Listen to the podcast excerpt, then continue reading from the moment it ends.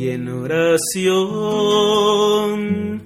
quiero preguntar al Señor, quiero escuchar a tu voz, las palabras con tu amor, ser como eres tú. Hola queridos hermanos, soy el Padre Juan Carlos, queriendo compartir con ustedes otro de nuestros ejercicios espirituales de Cuaresma en este 2022. Comentaremos ahora la virtud de la fortaleza.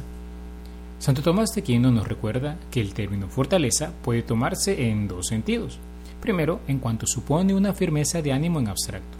Si lo entendemos así, es una virtud general o más bien condición de toda virtud ya sea que, por ejemplo, Aristóteles decía que para la virtud se exige obrar firme y constantemente. En una segunda acepción puede entenderse la fortaleza en cuanto implica una firmeza de ánimo para afrontar y rechazar los peligros en los cuales es sumamente difícil mantener la firmeza. El Catecismo de la Iglesia, por su parte, define la fortaleza como la virtud moral que asegura en las dificultades la firmeza y la constancia en la búsqueda del bien reafirma la resolución de resistir a las tentaciones y de superar los obstáculos en la vida moral. La virtud de la fortaleza hace capaz de vencer el temor, incluso la muerte, y de hacer frente a las pruebas y persecuciones. Capacita para ir hasta la renuncia y el sacrificio de la propia vida por defender una causa justa. Dice el Salmo 118, mi fuerza y mi cántico es el Señor. O San Juan 16:33, en el mundo tendrán tribulaciones, pero ánimo, yo he vencido al mundo. Esta definición del catecismo nos presenta el objeto de acción de la virtud de la fortaleza.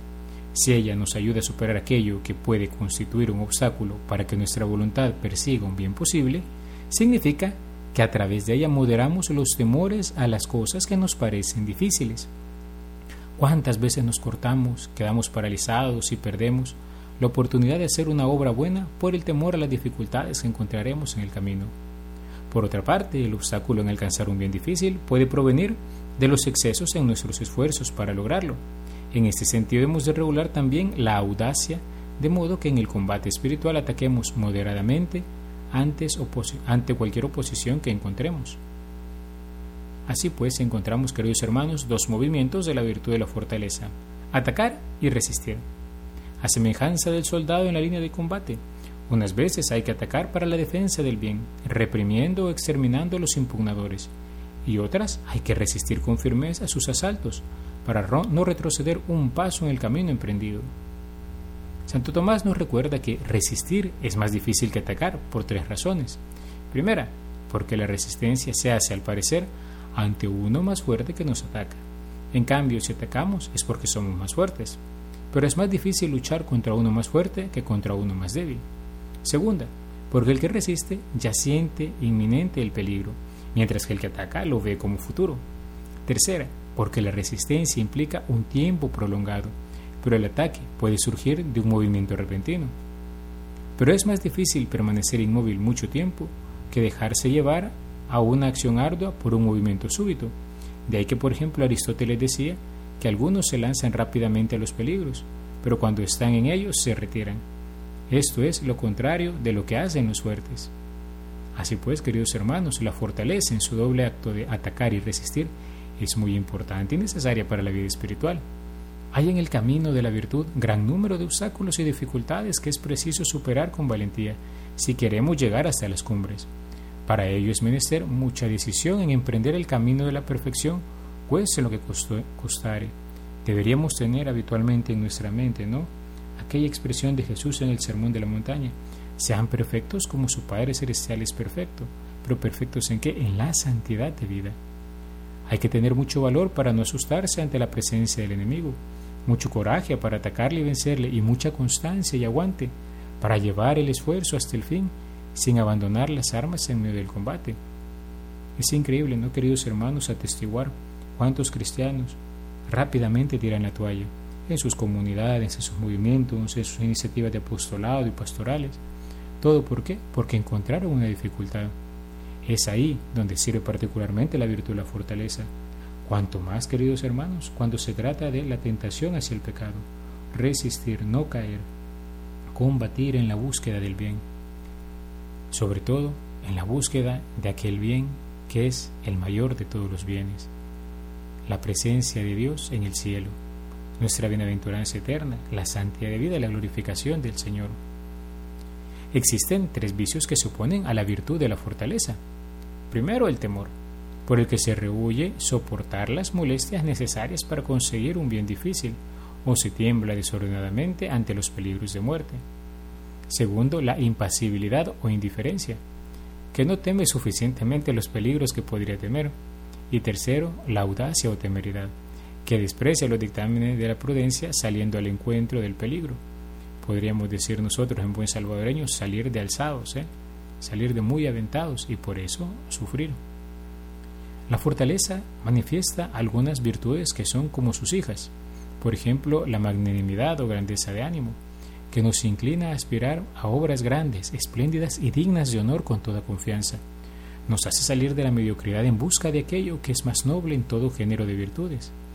Es todo lo contrario de la presunción, que anhela cosas superiores a las propias fuerzas, o la ambición que lleva a procurarse honores que no corresponden a nuestros méritos o estado, o la vanagloria que es el deseo desordenado de fama y pusilanimidad que detiene la obra por excesiva desconfianza en sí mismo. Otra hija de la fortaleza, ¿cuál es? La magnificencia, que según Santo Tomás es la reflexión y administración de cosas grandes y excelsas, con una amplia y espléndida disposición de ánimo, es decir, se refiere a la ejecución, de forma que no falten medios a los grandes proyectos. Con esto queremos decir que no se achica ante la magnitud del trabajo y esfuerzo necesario en obras concretas. Se opone a ella la tacañería y el derroche. Otra hija virtud de la fortaleza es la paciencia. ¿sí? Aquí es donde encontramos esta virtud que tanto nos cuesta habitualmente. ¿Qué es la paciencia? Consiste en la tolerancia voluntaria y prolongada de cosas difíciles por amor de la honradez o la utilidad. Por tanto, nos lleva a combatir la tristeza que pudiera venir a causa de las dificultades. Pensemos, queridos hermanos, cuántas veces cuando nos ponen a cargo de alguna tarea en la parroquia, en el trabajo, o incluso entre el comité de vecinos, decimos, no, ya no me siento mal porque nadie me apoya, es que no tengo resonancia de ninguno, no me colaboran, solo yo. Y empezamos a entrar no solo en aquel complejo de autovictimización, que posiblemente así seamos víctimas, sino que empezamos a entrar en la tristeza que viene a causa de las dificultades. Esta es una manifestación también de alguna manera de impaciencia, pero por otra parte también tenemos que ver cómo en esos casos tenemos que combatir a través de las otras virtudes, hijas de la fortaleza, ¿no? La magnificencia o la magnanimidad, siempre entregándonos, buscando el bien, aunque sea ardua la situación, porque amamos al mayor de los bienes, que es el amor de nuestro Señor Jesucristo. Hay cuatro motivos grandes que mueven al cristiano a vivir la dimensión de la virtud de la fortaleza.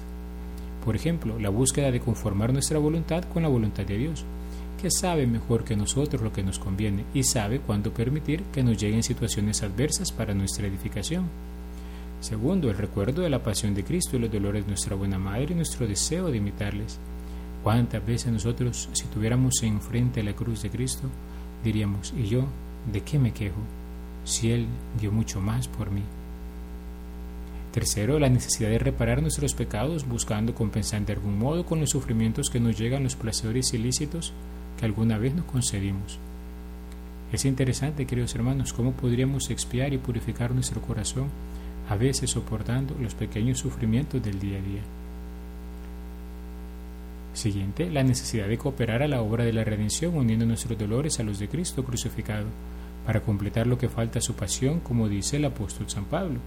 En este sentido debemos siempre mantener presentes que no podemos evitar el sufrir, pero no deberíamos nunca, queridos hermanos, desaprovechar un buen sufrimiento.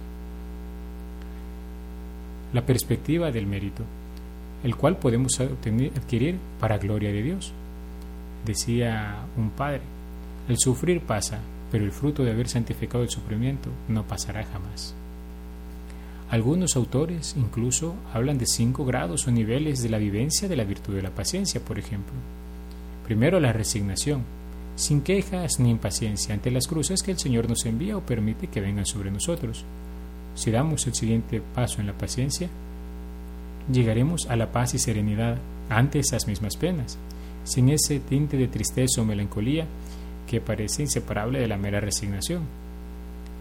Tercera escalera en la virtud de la paciencia, la dulce aceptación, en la que empieza a manifestarse la alegría interior ante las cruces que Dios envía para nuestro mayor bien. Cuarto grado de la virtud de la paciencia, el gozo completo, que lleva a darle gracias a Dios porque se digna de asociarnos al misterio redentor de la cruz.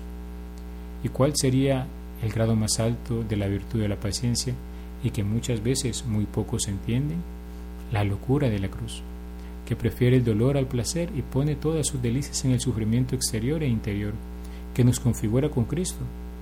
Cuanto a mí, decía San Pablo, por ejemplo, no quiera Dios que me gloríe sino en la cruz de nuestro Señor Jesucristo, porque en el mundo está crucificado para mí y yo para el mundo.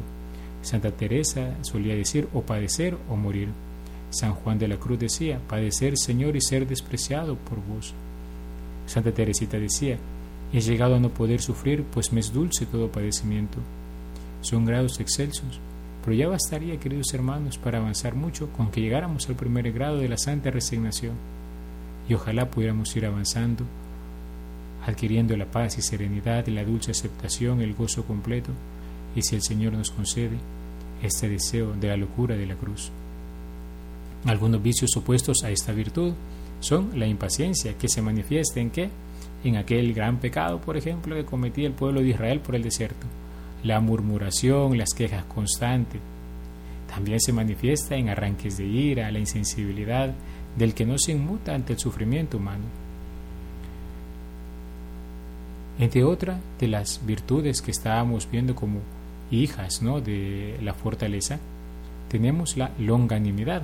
Es una virtud que muchas veces no consideramos lo suficiente, aunque la vemos elencada o enumerada entre los entre los dones que el Espíritu Santo concede también al hombre. Recordemos, el don nos hace mover por impulso del Espíritu Santo. La virtud se mueve por voluntad propia. Ahora, si juntamos las dulces emociones del Espíritu a una virtud bien trabajada, ¿cuánto podríamos glorificar al Señor? Pero podríamos hablar de eso más adelante. Pero, ¿qué es la longanimidad? Por ella tendemos hacia el bien que se presenta distante o que se alcanzará después de mucho tiempo. La longanimidad es una virtud que consiste en saber esperar, saber aguardar, saber cuidar, saber estar pendiente, saber atender al paso de Dios, del prójimo y de nosotros mismos. Podríamos decir nosotros, aprender a respetar los procesos de cada uno. ¿Y en qué? En el bien que de ellos esperamos. Por consiguiente, la longanimidad consiste en evitar la impaciencia que podría causarnos la demora tardanza de este bien. Saber sufrir esta tardanza, he aquí en realidad lo que es la longanimidad. Por eso la llaman algunos autores larga esperanza. Es la virtud de Dios que sabe aguardarnos a todos a nuestra hora. La virtud de los santos, siempre sufridos, siempre pacientes con todos.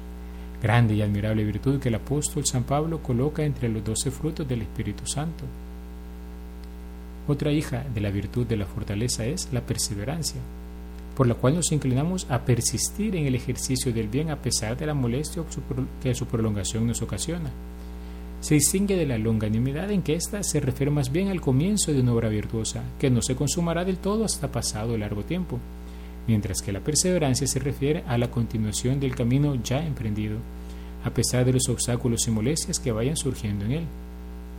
Lanzarse a una empresa virtuosa de larga y difícil ejecución es propio de la longanimidad. Permanecer inquebrantable en el camino emprendido un día y otro día sin desfallecer jamás es propio de la perseverancia. Qué hermoso sería, queridos hermanos, que nosotros cultiváramos estas virtudes, sobre todo en el campo de la formación de nuestras comunidades, grupos, movimientos, de estas iniciativas pastorales que tenemos.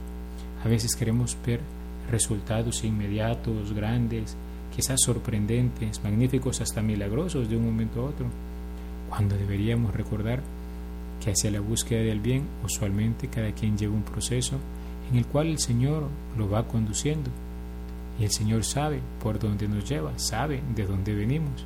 Él sabrá cuándo llegará aquello que tanto anhelamos. Otra hija virtud de la fortaleza es la constancia. Esta es una virtud íntimamente relacionada con la perseverancia, de la que se distingue, sin embargo, por razón de la distinta dificultad que trata de superar, porque lo propio de la perseverancia es dar firmeza al alma contra la dificultad que proviene de la prolongación de la vida virtuosa, mientras que a la constancia pertenece robustecerla contra las demás dificultades que provienen de cualquier otro impedimento exterior, por ejemplo, la influencia de los malos ejemplos. Algunos vicios contrarios a estas virtudes, ¿cuáles pueden ser? La inconstancia que nos inclina a desistir fácilmente ante la práctica del bien cuando surgen las primeras dificultades, o la terquedad que se obstina en no ceder cuando sería razonable hacerlo. ¿Cómo podemos crecer en esta virtud? Primero, como siempre, pedirlo a Dios, porque aunque es verdad que este es un medio general que puede aplicarse a todas las virtudes, ya que todo lo sobrenatural viene de Dios, no lo es menos que en orden a la fortaleza necesitamos una especial ayuda de Dios, dada la debilidad y flaqueza de nuestra pobre naturaleza humana vulnerada por el pecado. Sin el auxilio de la gracia no podemos nada, pero con Él lo podemos todo. Por eso la Sagrada Escritura nos inculca tan insistentemente la necesidad de pedir el auxilio de Dios.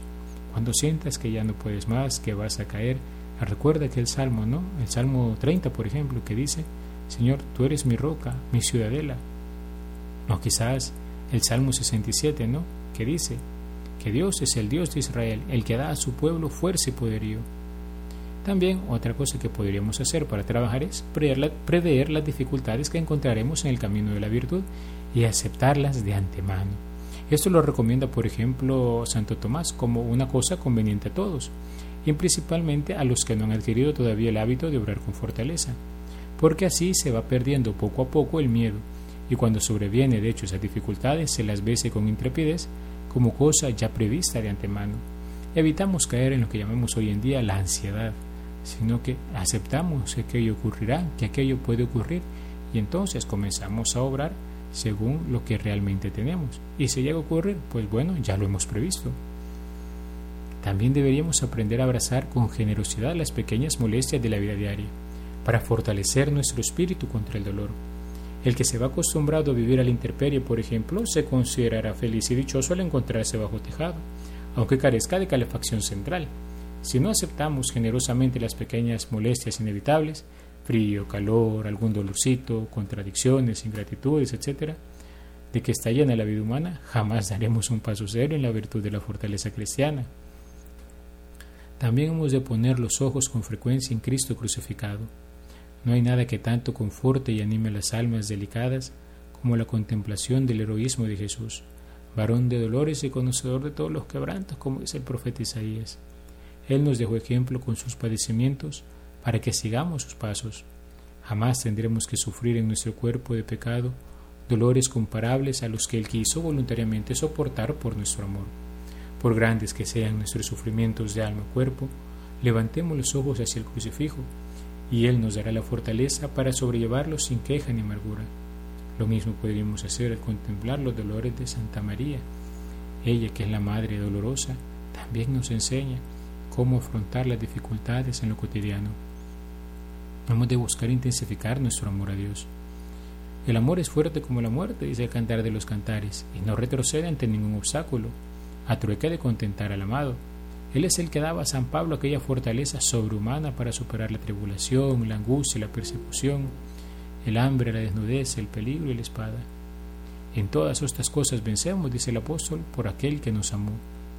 Cuando se ama de verdad a Dios, las dificultades en su servicio no existen y la flaqueza misma del alma se trueca un motivo más para esperarlo todo de él.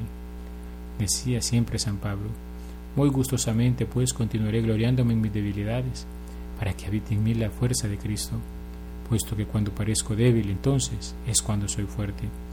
Pidamos al Señor esta gracia en este día, que la fortaleza de los mártires como San Óscar Nulfo Romero, cuya novena continuamos, nos ayude y nos ilumine el camino para recordar que el mismo Espíritu que les asistió a ellos concediéndoles esta gracia, también nos la puede conceder a nosotros, pero para ello hemos de disponer el corazón, buscando abrazar esas pequeñas contrariedades primero del día a día.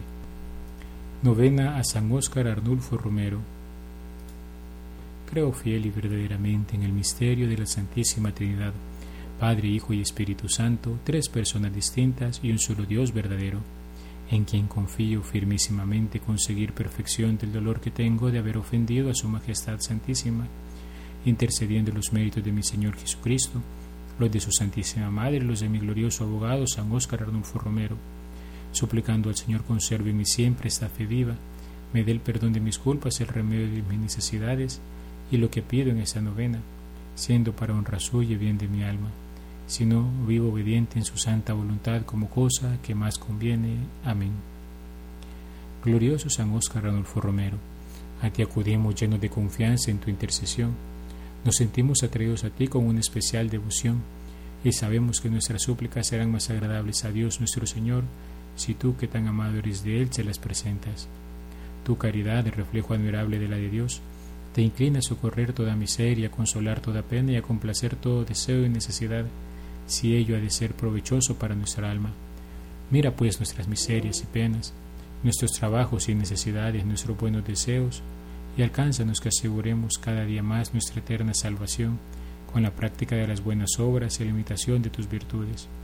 Y en particular te pedimos que nos alcance de Dios la gracia especial que por esta devota novena esperamos confiadamente conseguir. Amén. Día tercero. Por aquella esperanza inquebrantable que sostuvo a tu obispo mártir Oscar Arnulfo Romero durante toda su vida, confiando ciegamente en tu providencia paternal, te suplicamos humildemente que además de la gracia particular de esta novena, nos concedas no desfallecer jamás en las adversidades de la vida, sino antes bien animado con la esperanza del cielo, vivir siempre confiado en tu amor misericordioso, así sea. En un momento de silencio presentamos nuestra petición. Padre nuestro que estás en el cielo, santificado sea tu nombre Venga a nosotros tu reino, hágase tu voluntad en la tierra como en el cielo. Danos hoy nuestro pan de cada día y perdona nuestras ofensas, como también nosotros perdonamos a los que nos ofenden. No nos dejes caer en la tentación y líbranos del mal. Amén. Dios te salve María, llena eres de gracia, el Señor es contigo. Bendita tú eres entre todas las mujeres y bendito es el fruto de tu vientre Jesús. Santa María, Madre de Dios, ruega por nosotros pecadores, ahora y en la hora de nuestra muerte. Amén. Gloria al Padre y al Hijo y al Espíritu Santo como era en el principio, ahora y siempre, por los siglos de los siglos. Amén. San Óscar Ranulfo Romero, ruega por nosotros. El Señor esté con ustedes y con tu Espíritu, y la bendición de Dios Todopoderoso, Padre, Hijo y Espíritu Santo, descienda sobre ustedes y les acompañe siempre. Amén. Alabado sea Jesucristo, por siempre sea alabado. Dime, Señor, en qué te puedo servir. Déjame conocer tu voluntad. Dime, Señor, en ti yo.